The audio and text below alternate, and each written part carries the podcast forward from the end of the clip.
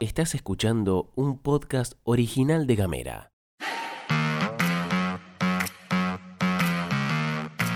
Hoy es jueves 23 de junio y tenemos varias cosas para contarte. El sector inmobiliario opinó sobre cuál es el problema. El SUTEF marcha y ATE pegó Procrear. Una jueza prohíbe ir a la cancha a un deudor alimentario. Bienvenidas, bienvenidos y bienvenides. Información, Editorial. y buena onda. Las noticias en 10 minutos.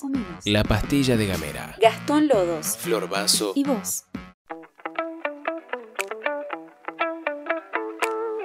Arrancamos con la agenda para hoy comentando que el SUTEF llevará adelante una jornada de desobligación y movilización desde las 10.45 para el turno mañana y 15.35 para el turno tarde. En ese marco, este viernes 24 de junio habrá una nueva mesa paritaria en la Casa de Gobierno, en la que el sindicato docente y el Ejecutivo Provincial continuarán en la negociación. En sus publicaciones, el SUTEF pide que se acuerde una nueva grilla salarial a partir del 1 de julio con negociación de tramos cortos y un sueldo por encima de las estimaciones de inflación del 65 barra 70%. Nos vamos a Río Grande porque se conoció en las últimas horas que ATE firmó con Nación un convenio de colaboración para acceder a créditos Procrear. Esta es una línea de créditos para la construcción de viviendas con un plazo de 30 años y a tasa cero, únicamente para afiliadas y afiliados a ATE que cuenten con terreno propio y servicios. Según informaron por comunicación oficial del municipio, este es el primer convenio de estas características que el ministerio firma con un sindicato en la ciudad de Río Grande.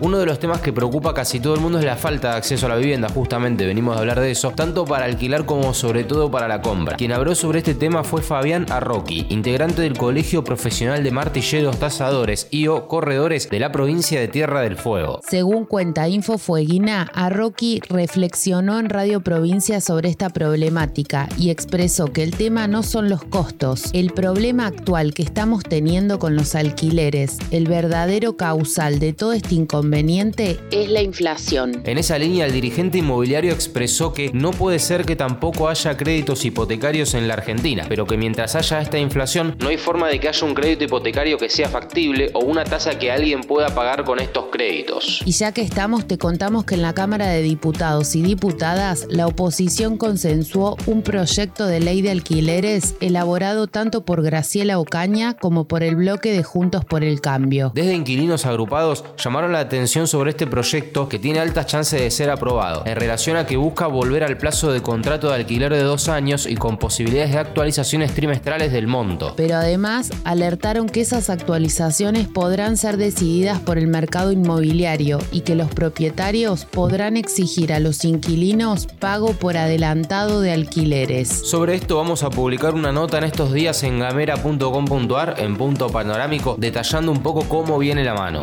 Salimos de la provincia y nos dirigimos a una noticia que nos acercó nuestra editora y productora ocasional Cande Díaz. Un hincha de Belgrano de Córdoba tendrá prohibido ir a la cancha hasta que no pague una deuda de más de 350 mil pesos de la cuota alimentaria de su hijo de 7 años. Esto lo resolvió el juzgado de familia de sexta nominación de Córdoba, que además impidió al hombre salir de la provincia y lo incluyó en el registro de deudores alimentarios morosos. El caso comenzó en 2019 cuando la madre del niño se presentó ante la justicia para reclamar que el hombre no estaba cumpliendo y en el fallo la jueza observó el desapego del progenitor a sus obligaciones de fuente legal alimentaria y su falta de interés por el bienestar de su hijo y la necesidad, dijo la jueza, de que las medidas ayuden a revertir esta situación. Mientras tanto, el Club Belgrano de Córdoba será notificado de esta sanción para impedir el acceso por si el hombre intenta ingresar a la cancha.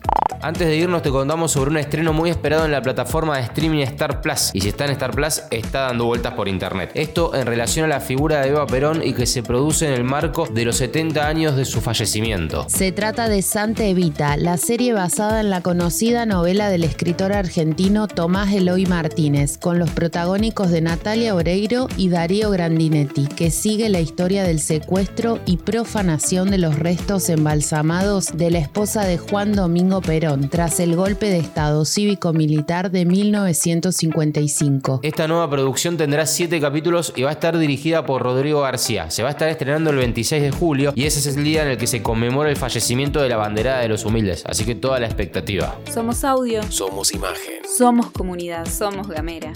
Hasta acá llegamos, hoy hicimos una pastilla pocket, pero mañana volvemos con más data, con más información. Te agradecemos mucho por habernos acompañado. Recordá buscarnos en arroba gamera TDF, que son nuestras redes sociales. Ahí siempre subimos varios contenidos que te pueden llegar a interesar más allá de la pastilla de gamera, obviamente. Gracias a todos y a todas por habernos acompañado. Nos vemos mañana. Mañana estamos de regreso. Que tengas un hermoso jueves. Esto es todo, amigues.